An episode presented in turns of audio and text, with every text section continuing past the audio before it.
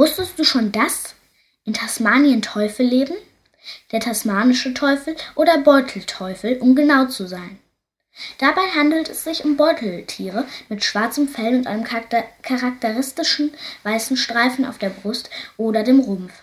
Sie werden zwischen 70 und 110 cm lang, 30 cm hoch (Schulterhöhe) und wiegen 14 Kilogramm.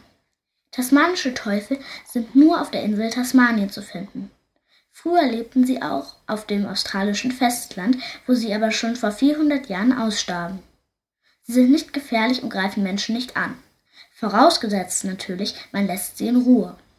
Die Tiere haben nämlich einen starken Kiefer und scharfe Zähne, mit denen sie problemlos Knochen durchbeißen können. Die ersten europäischen Kolonisten, die nach Australien kamen, hielten nichts von den kleinen Teufeln. Die Tiere fraßen schließlich ihre Hühner auf, und die Bauern fürchteten, dass sie sich auch über das restliche Vieh hermachen würden. Darum wurde gnadenlos Jagd auf die Tiere gemacht. Es wurde sogar eine Prämie für jeden erlegten tasmanischen Teufel gezahlt. Erst im Jahr 1941 wurde ein Gesetz verabschiedet, das den tasmanischen Teufel unter Schutz stellte. Eigentlich sind es sehr nützliche Tiere, denn sie fressen kranke und tote Tiere und halten so den Busch sauber. Außerdem sorgen sie dafür, dass die Anzahl wilder Katzen in Tasmanien begrenzt bleibt.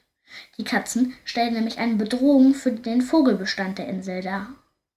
Auch, den, auch die Fuchspopulation wird durch die tasmanischen Teufel unter Kontrolle gehalten.